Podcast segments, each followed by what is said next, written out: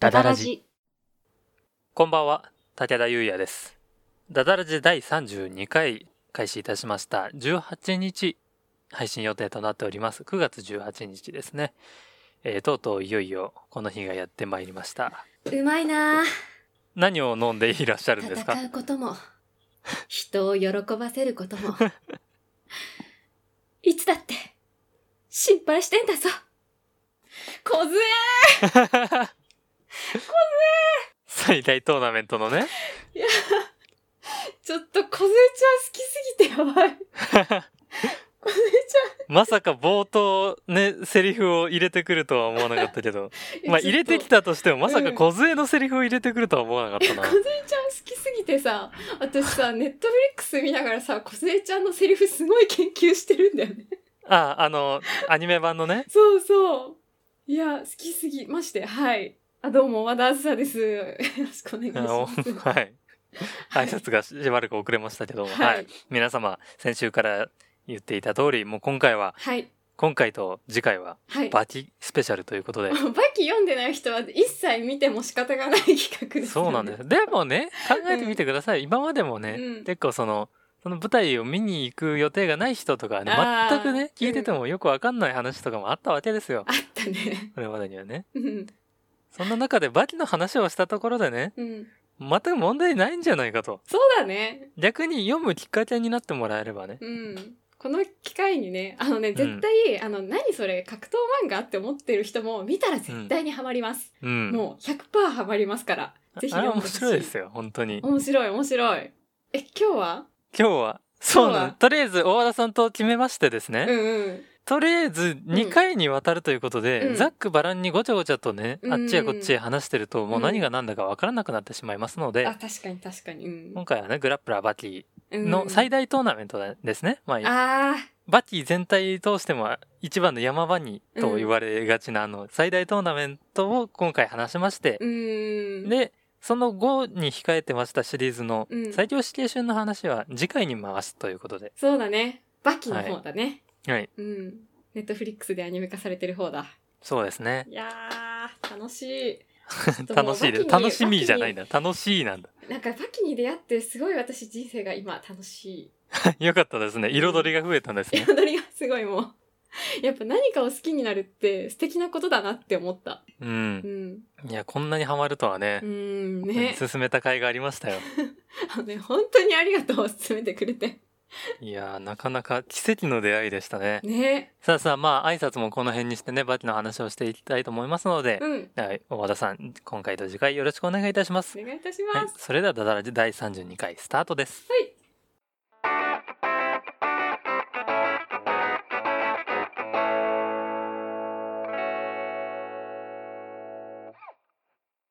さあ、大和田さん、まずは何から話しましょうか。え好きなキャラからいきます私は、はい。花山薫がもうほんと好きすぎて。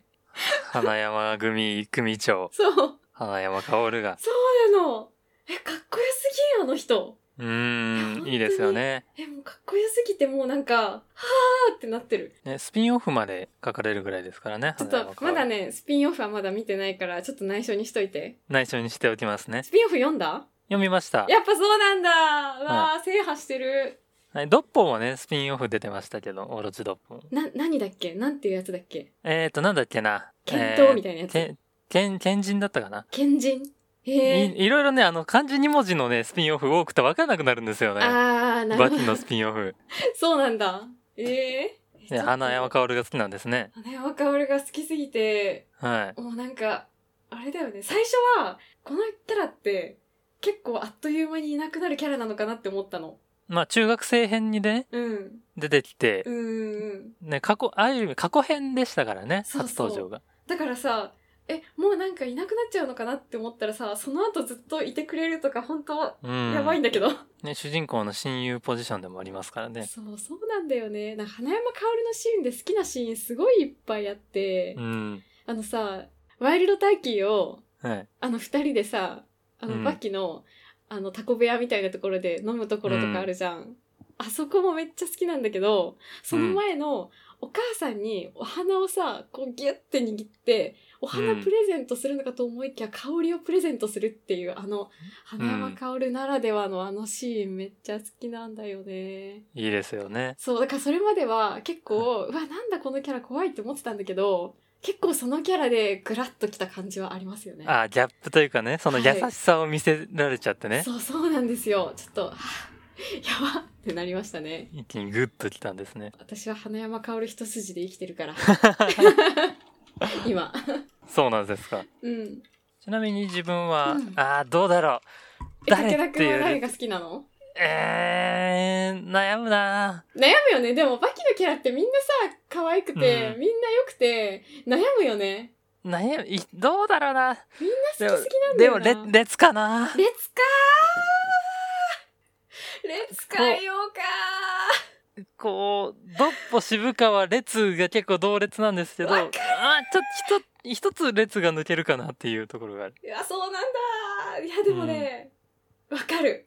うん。レツはさ、性広いんだよね。うん、いいですよいやね。あの子は広いんだよ。こう、最大トーナメントでね、急に出てきて、うんい。きなり空手に対してね、うん当時むき出しできたと思ったらなんかどんどんレギュラー化してってね、ねいやこの今のところ全く内容のない「あれいいよね」しか言ってないけど大丈夫ですかこの 回え。ちょっとやばい。ほんとだ。もうなんかもう、ただのオフ会だね、今ね。そうなんですよ「いいよね」だけ語っててもこの時間は完全に無なんですよこほれ、んとだ。はい、ほんとだ。え、じゃあどうしよう何が良かったのかとかね、うんうん、どう最いう大とトこーろナが好きメンだトとか編ねにさ、ついて語っていったら、なんとなくちょっと話がちゃんとつくかな。はいまあトーナメント編っていうねこううん格闘漫画バトル漫画ではね結う構ん、ね、王道なものでございますけど、うーんね。あれ一日でやってるんですよねあのトーナメントあ、そっか。ワンデートーナメントなんですよ。あの最大トーナメント編はい。あれだ。うんあれ、ワンなデんかー、とかまだインターバルちょっとしかないのに、めっちゃ回復してるけど、すごいよね。ね、膝折れてたんじゃなかったっけみたいなのもありますからね。本当だよね。うんいや、無理無理みたいな、なんか、すごいなんかドクターがめっちゃ超できるみたいに描かれてるけど、いや、無理だから。まあ、サンドバッグ殴り続けてれば、うん。体治る世界ですから。そう、バキ、人体はすごいんです よ。バキってそういう無理やりなところあるよね。うん。めちゃくちゃ無理やりテンションで乗り切る感じが。なんだろうな、こう、勢いで乗り切るわけでもなくて、しっかりと勢いがあってもうんおかしいと思うんだけど、まあ、そういうことなんだな、でも、済ませちゃう感じがね。ああ、まあ確かに納得してしまえるよね。もうそこはそうなんだな、と思うしかない世界ですからねう。ーん。納得というかもうそういう世界なんだなっていう理解ですよいねやー、わかるなあんな人類がねうん。日本にゴロゴロいてたまるかという話ですからねそれは言えてる。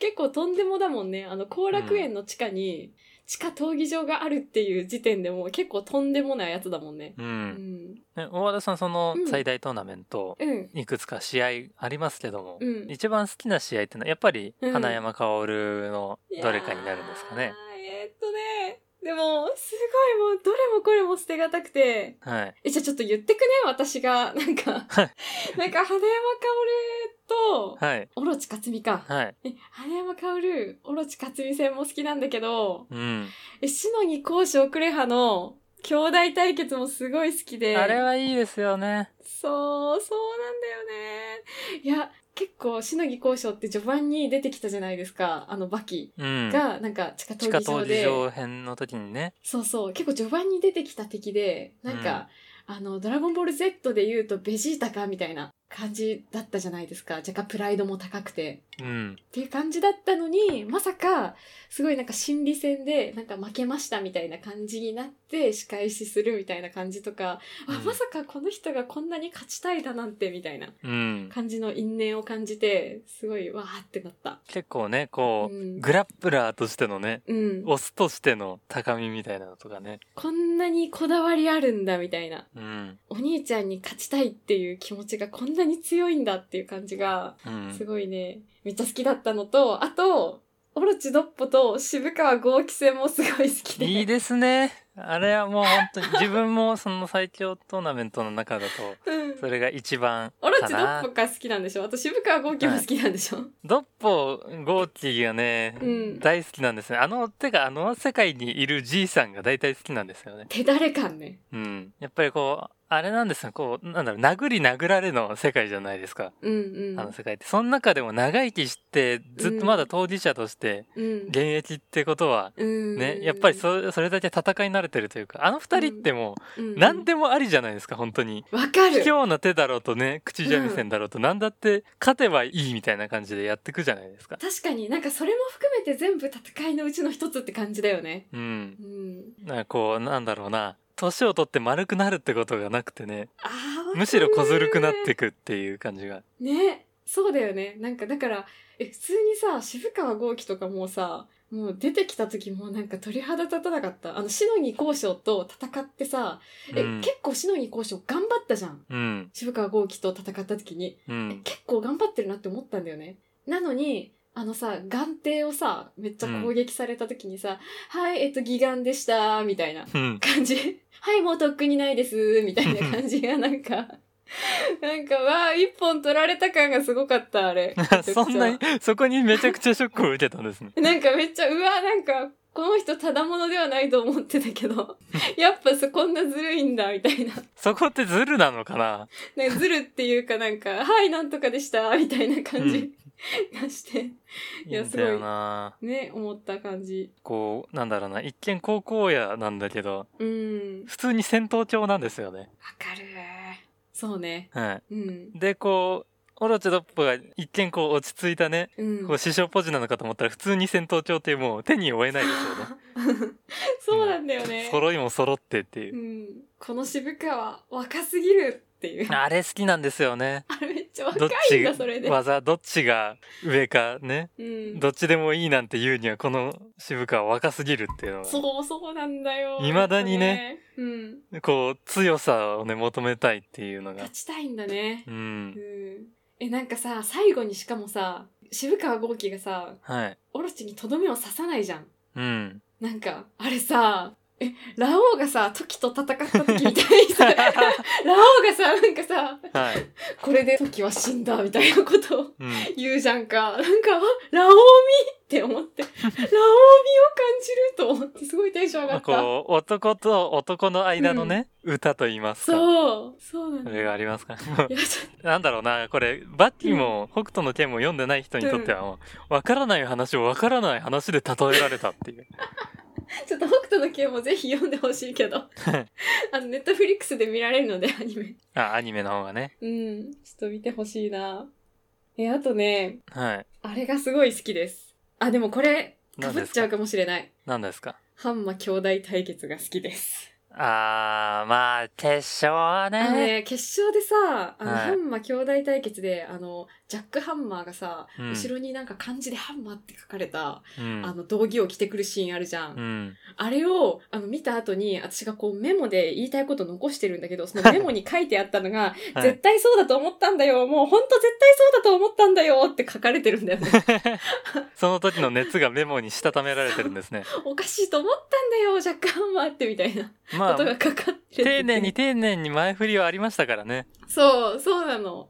あの、やばい人にうん勝たなくてはならないとかね。あれだよね。まさかベトナムで自分のお兄さんが先にこの世に生を受けているというう、ん。展開だったんですけど、え、この辺のね、漫画見た時のさ、もう打撃戦がさ、もうめっちゃワイドで見開きでなんか8ページぐらいにわたってさ、うん。書かれてるじゃん。もうほんと、うんもはや芸術だなと思った。ああの打撃戦ほんとなんかすごいですよね。れ芸術じゃなかった。うん。あの漫画を読んでてこっちになんだろうな衝撃波が来るんですよね。わかる。小さい小回りとかはもう、もうないんだなと思ってう。ん。もうね。なんか細かい展開とかじゃなくてうんひたすらにねもううん。お互いのねフィジカル勝負だからうーん。もうその数秒間がねうん一枚に収められてるってのはいやー興奮したよねうんちょっとね、あでもなんかうん、ベストバウト、まあベストバウトなんだけど、そういうところに決勝、ああまあそうなんだけどって気がしちゃうんですよね、オタク心的には。あそうなのちなみになんか、なんか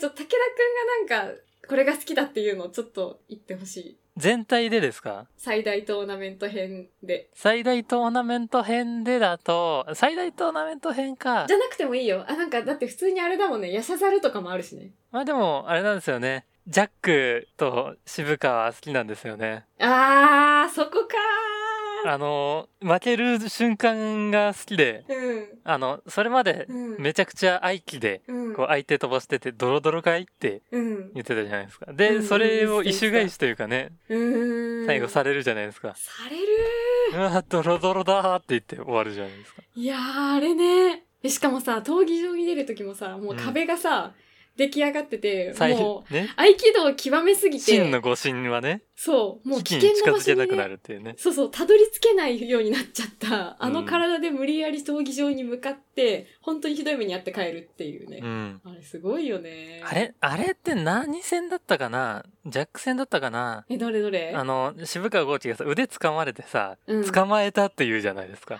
あれ、それって、何ジャッ戦ク戦じゃなかった。ジャだック戦か。った気がする。あれめちゃくちゃかっこいいですよね。あー。まあね、作者がこう怖い合気道好きっていうのがあるんでしょうけど、うん。ね、いいですよね。普通、他の武術じゃね、なかなか出てこないですもんね。そうだね。捕まれたらね、うん。こっちの技がかけられるってことだから。いやー、あれだよね、なんかさ、あの、普通にこれちょっと最強死刑囚編の話になっちゃうけどさ、ビスケットオリバがさ、うんめ。っちゃ、あの、アメリカで一番喧嘩が強い男、ビスケットオリバがさう、ん。あのアンチェインがね、ミスターアンチェインが ね。アンチェインがなんか握手を求めるじゃん、渋川豪輝に。で、そんで手を繋いだ瞬間にストンってなっちゃうシーンあるじうゃん。ん。あれとかめっちゃなんか、あ 渋川先生ってなる。もうあれは完全にじゃんけんですよね。ね。こう、相手の力を利用する武術だから、うん。ね、パワワー一本勝負のオリバーだとね、どうしたって負けるんですよね。ー。うん。いやー、あれめっちゃ、あ、さすがってなったわ。う。うんあの描写もなかなかいいですよね。ーん。こう、オリバーが謎の力に押されてるような。あんなに強いオリバがね、うん。銃弾跳ね返すオリバがね。あれがね、いいですよねね。さあ、ちょっとその辺にしておかないと、どんどん話がずれ込んでしまいますので。やばい、ちょっともうずっと喋っちゃう。ずっと好きばっか喋っちゃう。で、あれ、大和田さん、うん。あれ、初めて読んだ時どう思いましたあの、どれシノリのひの、紐切りあるじゃないですか。あるあるある。 あれ、あの、し、視神経切るじゃないですか、首元の。 あ、視神経切るね。あの、バキの世界の人間って首に視神経通ってるんですよね。ね、視神経ってさ、普通首じゃなくななんで目から一回首経由して脳に行くんですかね、あれ。んな い。え、 全然わかんないけど。え視神経って本来どこ通ってんのか私も無学だから わかん目から脳に直通でしょ、だって。あ、そうなんだ。だって、あの、目って脳が一部飛び出したようなうん。もんですからね、進化分類学的に言うと。あ、えー、そうなの脊髄の一部ですからね。えー、全然知らなかった。そうなんだ。まあ、じゃなかったとしても、一回喉行くの非効率ですよね。じゃ、すっごいなんかあれじゃないすっごいなんか結構あの指中まで入れてんじゃないの あ、こう首から、ぐいっと一本の人差し指で伸びてって、そうこう、目の方まで到達したらシュルンってこう、あの、メジャー戻すときみたいな感じで、シュッあて。の、そう、だから結構、あの、首に入れてると思いつつ、結構、 な、めっちゃ黒 いけど、結構中入れてんじゃないあれこう、皮膚の一枚下をね、ぐそうーって。いや、じゃあもう直接目狙えよ。そうなんだよね。あれ、紐切りな。いや、でもよく考えると、ツッコミの子めっちゃ多いんだけど、 もう勢いで押してくるからさう、ん。もうね、納得しちゃうんだよな。うん。なんか北斗の剣とかもそうじゃん。うん。全然さ、そんなわけないんだけどさ、普通に。なんかね、納得しちゃうんですよね。そう、納得しちゃうの、あの世界観と勢いで。うん。うん。不動はでかいし。そう、山の不動ね。いやー、ちょっと、ややばいよ。北斗の山剣のスペシャルになっちゃ うから。ばい、ちょっと私、山の不動、本当に好 き。やばい、今告白しちゃった、やば。あれ花山薫一筋なんじゃないですかいやいやいやいやいやいや。いや、あの、やっぱ体の大きさ的に言えば、やっぱちょっと山の不動の方がちょっと大きいんで、でかい男が好きなんで。それは勝てないでょしょ、誰も。 勝てない。でもやっぱなんか、普通に、あの、現実で人を好きになる時の、あれがやっぱちょっと反映されるわ。アニメなとるほかどね漫画とかもやっぱ、あのね、ビスケットオリバーとか、花山薫とかやっぱ好きだもん、私。あ ー。オリバーが好きなのは、その体のでかさですか大きいし、あと人間ができてるっていう部分。 結構そういう人に弱くて。まあ人間ができてると言いつつ刑務所の中にいるんですけどね、オリバうーん。うんうん。 あー、楽しい。ねバキの話は永遠にしてたい、普通に。あの、これまた、ちょっと指定周辺の話になるから、まあ、これは、この辺はね、来週にしましょうかね、オリバーの話とかはね。あ、うん、そうだね。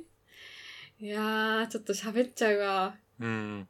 あとなんかさ、この、バキの中で、その戦いっていうのももちろんすごい私は好きなんだけど、格闘漫画が私めっちゃ好きだから、うん。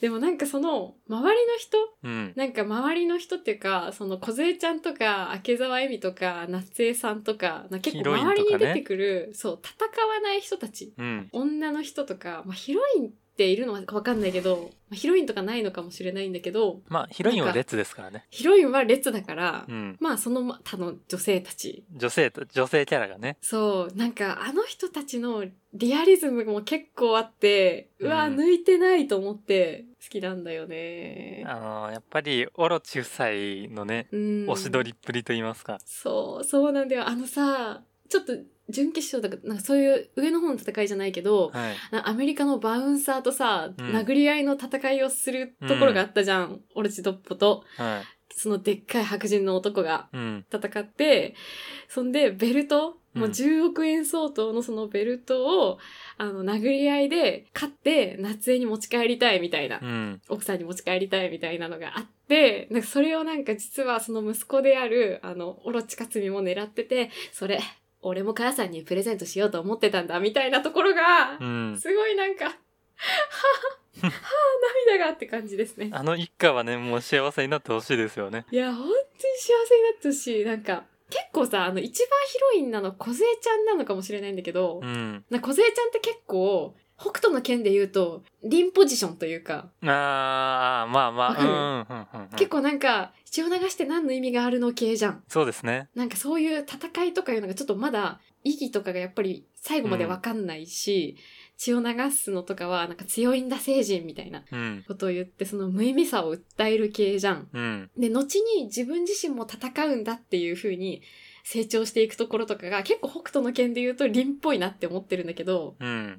夏江さんとかは結構ユリア寄りだなと思って。うん。うん。うん。すごい、あなたは戦わなきゃいけないとかいうのは分かってるし、スーパーマンなんだってことも分かってるんだけど、でも泣いちゃうみたいな。うん。私は待つしかないみたいな。うん。ところとか、すごいボロ負けしたじゃん、最終的に、オルジドッポが。その時に、なんか、お家でお蕎麦茹でてあげるみたいなことを言うのが、あ、ちょっと、一歩距離を置いて、あなたを待つみたいなポジションになってるとこが、結構ユリアっぽいなと思ってるんですよう。ね。うんん。まあ、これ、副読本北斗の剣になりつつありますけど。ちょっとダメだ、私の中の格闘漫画の基準が、 北斗の剣なんで。 すいません、ちょっと、あれな話なんですけど。あの、あれですよねう。んうんうオん。ロチドッポって結構なんだろうな、本当に、まうんあ、なんだろう、家庭観とかも結構古い、方典的な感じですけどわ、かるわかる。逆に、オロチドッポってこうう、ん。本当に昔ながらの、一応うん家庭持ってるけど、子供のまんま大人になったような、あなあ。んかこわかるう、な。なんだろう。な、やんちゃというか、うん。妻であり若干母性を求めてるみたいなところがあるじゃないですかう。んわかる。そうなんだようね。ん。うん。そこの関係性がね、なんかいいなと思って。今じゃね、なんかやたらと叩かれがちですけど、うん。ね、二人がね、その状況に満足していればね、多分なんか、全然いい夏わけ江さんの方が、うん。ヒエラルキー高いんだと思う。ね、多分だけど。なんだかんだカカ天下なんでしょうね。そんな気がするわ。うん。すごい恋女房なんだろうなって、うん結構夏江さんが出てくるシーンってちょろっとしかないんだけど、すごいそこの描かれ方とかが丁寧でいいなってずっと思ってた。ね、大好きですからね。そう。大好きなんだね。うんきっとね。いや、ちょっと、めっちゃオロチの子の話めっちゃしちゃったけど、 私ちょっと明沢恵美の話もしたいんだよな。時間 あるもう30分ぐらい経ってるけど。そう、そう最大トーナメント編からちょっと遡ってね。そうなんだよ。私明沢恵美も結構好きでさ。あはい。れじゃん。もうなんか土地狂ってる女の人になっちゃってるじゃん。もう40ぐらいになって。そうですね。あの、バキの母親ですね。そう、バキ一応の、言もっておくと。はい。う実の母じゃん。うん。で、明沢なんとかと結婚して、うん。その新婚旅行先で裕次郎と出会って、うん。そこでなんかくっつくみたいなうん。感じあるんだけど、このシーン、漫画持ってる人は読み返してみてほしい。うん。夜に、その、明沢さんっていうなんか、その大金持ちの男の人とエミが結婚するんですけど、うん。その男の人に、お前さっき裕次郎のこと見てたろみたいなこと言われて、結構ひどい束縛を受けるうんん。だけど、なそこに裕次郎が現れて、その男をめっちゃボコボコにするっていうシーンがあるんですよね。うん。その奪いに来るんですよ。その明沢恵美のことを。で、なんかその時に、俺が求めていた女だみたいなことを言って、うんギュッてハグするんだけど、その時の背中に張ってる秋沢恵美の手をめっちゃ見てほしいんですよ。え、どうだったっけなあのね、右手と左手が全然形違うの。うーん、はい。片方の手はすごいなんか柔らかいんだけど、片方の手はギュッて握ってて、な、なんか、うわ、これ、もうどっちにしろ運命の出会いだったんだな、みたいな。ううんわ、は、なんか、相反してるものがめっちゃ、今結婚した人を殺されたっていうのと、うん新しく運命の人に出会ったっていうこのうん。相反する感情が、なんか、うわ、てって思ってうん、私これめっちゃメモに書いて ある。その読んだ時のね。そう。だからこの時から、バキの狂気の運命は始まってたんだなって修羅への第一歩がね。そう、そうなんだよ。だからこういうね、描かれ方もすごい好きだね。う。うんん。ちょっあと興れ奮して話しちゃったけどちょ。っと、 ね、外れた話ですけど、うん。この間そのそ4月頃だったかなその、うん一気読みみたいなのが解放されてた時に、うん。そのだからみんなまた久々に読み返してみるかみたいな時間があったんですけど、うんうん、うん。その時に言われてたのが、その、うん。夫が殺されて、警察にあの、嘘の証言するじゃないですか。するする。はい。その時に、あの、2メートルを超えるような白髪の老人でしたって言ってるんですよ。ああ。あれあれでドリアン冤罪受けてんじゃねえかっていう。2メートルを超えるような白髪の老人ね。そっか。はい。え、それ、そっか。え、全然そこ思い出いせなかや、っ多た。分作者そこまで考えてないと思うんですけど。え、そんな話があったと は。はいへえいや、面白白すぎるなとな思るっほどねて。。ここで偶然にもドリアンが冤罪受けんの面白いなと。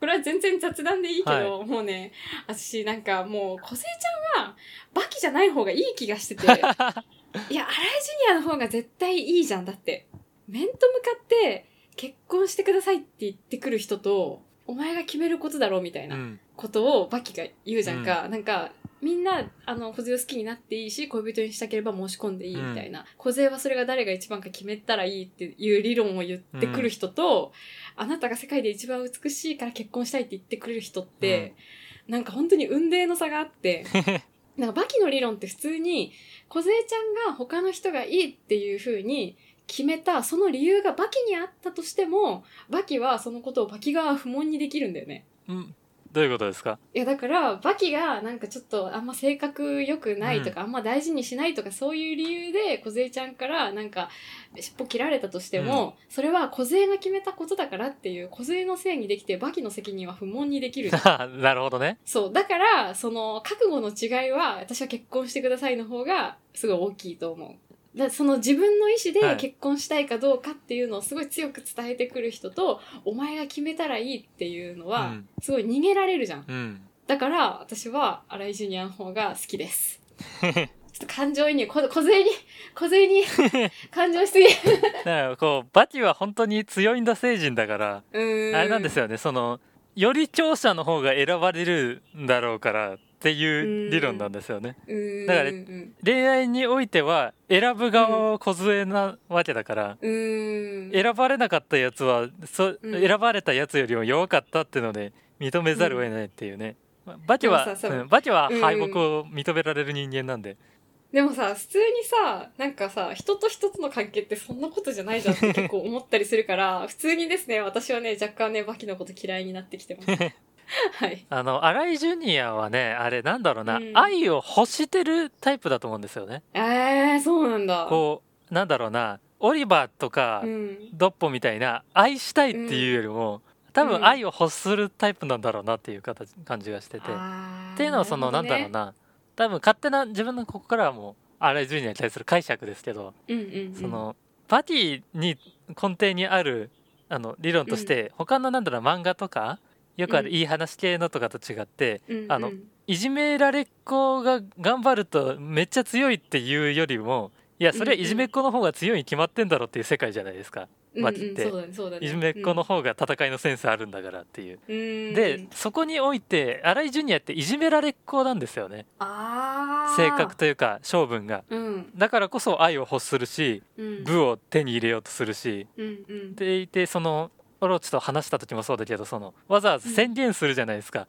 あの泣いて許しをこうっても絶対に聞かずに、いつまでも殴り続けるとか言っちゃうじゃないで言すうか。言う言っちゃもうう言っちゃうそこが本当に根本的に向いてないんですよねあ荒井ジュニアグラップラーとして父親みたいな天性の才能はなかったんだよねきっとねそういじめっ子的な気質がまるでなくって、むしろいじめられっ子だったんですよね部を身につけなければいけない方側だったんだよねそうそうそうその本人もその部とは弱者が強者に勝つためにあるものとか言ってたじゃないですか、う、ん、でも強者が部を手に入れちゃったらもう弱者のなすすべがないわけだからだそうだね、うん、からそこで言うと、うやっぱり新井ジュニアって愛っていうものがうんこう愛するよりもうん愛されるものなんだろうなっていう新井ジュニアの中ではあーなるほどなー、うんそっかーこうある程度こう愛情っていうものにうんわずかな可逆性だったり加害性っていうものが存在するのだとしたらやっぱうんうりんいじめられっ子は愛される側になるんだろうなっていうあーなるほど勝手なもうこれはもう本当に勝手な武田の抜き解釈ですけど最後にさすごい負けてすっごいめちゃくちゃかわいそうなぐらい泣いちゃうじゃんか、でそこでなんか梢ちゃんが来て「あなたは戦士でしょ」っていうのうんうんでさ、違うって言うじゃんうんなんかそういうところにも現れてるよねうんで最後になんか梢ちゃんも一緒に泣いちゃってその漫画で見るとさ、いろんなその荒井ジュニアと過ごしたうんその時間とかがコマがさバーってこう後ろに思い出がねそう広がってギュッてしちゃうじゃんかあのシーンめっちゃいいよねあのシーンめっちゃいいその前になんかさバキと喋っててうん、 「一人で帰るね」って言ってるじゃんうん、 なんでちょっと声まで入るんですか毎回なんか立派になっちゃったなって言って似てんだよなめどんだけ研究してるんですか大原さんめちゃくちゃ似てるなこれびっくりしちゃったって言って、はいあの去ってくからそのシーンがさらに鮮やかになるよねってめっちゃ思う、びっくりしたな話が入ってこない わ俳優ってすごいないやめっちゃさっ楽しいきだったかもなんかありましたけど声まねめちゃくちゃ似てんだよな何なんだ 私といて飽きちゃわないのかなーってとかいうやつでし ょなんでそんな完コピできるんだすごいな梢愛がもうそのまま大原さん多分あの梢モノマネ芸人として出れますよ他にもなんかこうバチモノマネ芸人がいたとしたら一緒にロケとか出れますよあ、本当にやった。いや、ちょっともう、あのね、小杉ちゃんへの愛と、あの、こんな人いてほしいっていう愛と、こんな人いないよなっていうディス が、あの、合わさって複雑な愛情になって、今、私、このモノマネをしてまああそうあれ全然言ってなかったけどあそこシコルスキーがねさらいに来るとことかもいいですよす。うね、ーん、あそこね、こあうそこよ。シコルスキーが手を出すよりも自分が叫んでバキが駆けつけてくる方が絶対に早いって確信してるっていう、うんうんうんかけてみるかって。言われて、あそこいいよね。うん、いや、いいですよ。あとなんかね、若干ね、あの、最ちょ最強死刑囚編の序盤でさ、なんか、すごいなんか、手とかはつなぐじゃん。なんか、痛いとか言うんだけど。色を知る。るときにねそうそう。初めて手とかをつないだ時に、なんか、お母さんすごい嬉しいと思って、 やっと、やっと付き合えたんだね。 やっとちゃんと付き合えたんだねって思って涙が。嬉し い裕次郎と一緒に影から見てたんですねそうそう。裕次郎として私は見てました。 密かに喜んで ました。草場の陰から。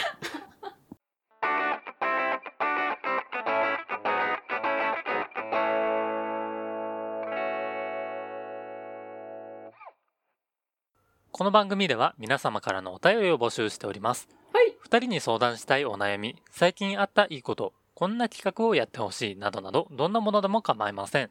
番組説明欄に投稿フォームのリンクがございますので、ラジオネームとお便りの内容を入力してお送りください。お送りください。はい、またシュタツイッターで「ハッシュタグダダラジ」をつけて感想などをツイートしていただけますと励みになりますぜひぜひご活用ください皆様からのお便りおご感想をお待ちしておりますお待ちしております。さあ大和えさんえいやー大丈夫ですか本当に言い残したことないですかでも普通に一晩喋れるけど、とりあえず今喋りたいことの一番喋りたいことは全部言った。メモはもう全部読みました全部消化した。ああよかったよかったでもね、一心一心ね、すべてが捨てがたい、この漫画。いいですよね。そう。でもやっぱね、これはね、あの、漫画の絵の肉体美を見てもらわないとね、この感動はなかなか伝わらないのかも。ドラマもいいんですけど、やっぱりその肉体美とかね、その絵絵の美がすごいんですよ。なんでちょっとぜひぜひ、暇な時に見てあげてください。ね。ちょっとね、もうちょっといろいろ話したいね、試合とかもあったんですけどね、このまま行くと多分1時間編になってしまいますので。そうなんだよないや、あのな、花山千春戦とかな好きなんだけどな。花山、あー、はい。芝千春いいよね。うん。いや、芝千春、あの、根性だけで、あの、ボクサーになんかあの、勝ったあのし、あ、もう絶対負けると思ったもん、私、本当に。ね、あの最大トーナメントの中で一番ね、うん。こう、え、ここに出てこれるのっていう。そう。え、絶対だってさ、めっちゃさ、体とかもそんな鍛えてる感じじゃなかったし、やばくない大丈夫って思ったんだよね。うん。うん。え、でも、やっぱ勝っちゃったから、うん。やっぱ根性なんだなってう思っん。たよね。で、その後にさ、なんかさ、勝ってさ、ボコボコになって勝った後にさ、なんか花山薫が芝千春のことをギュッてしてあげるじゃんか。うんあれめっちゃ泣けるって思った。うん。あれやばいよね。まあ、あの、芝千春の精神性はね、こう、なんかう根性だったり、矜持だったりとかってていうのは、ね、だってう、あれですもんね、男立ちの、あの、ね、名もなき胸郭のうん、通ずるところにありますもんね、精神性は。ああなるほどねうん。気持ちだけで立っているっていうねうん。うわーあれもまたいいよねいや、まあまあ、危ない危ない。また話やばが。 いやばい危ない危ない。では、そろそろお別れとしましょうか。また次そうです回、ね最強指定周辺でお会いしましょう。最強指定周辺でお会いしましょう。おかしい最な強。試験周辺でお会いしましょはい。では、お相手は武田優也と、う大和田あずさでしたまた来週。おやすみなさい東京に奴らがやってくる。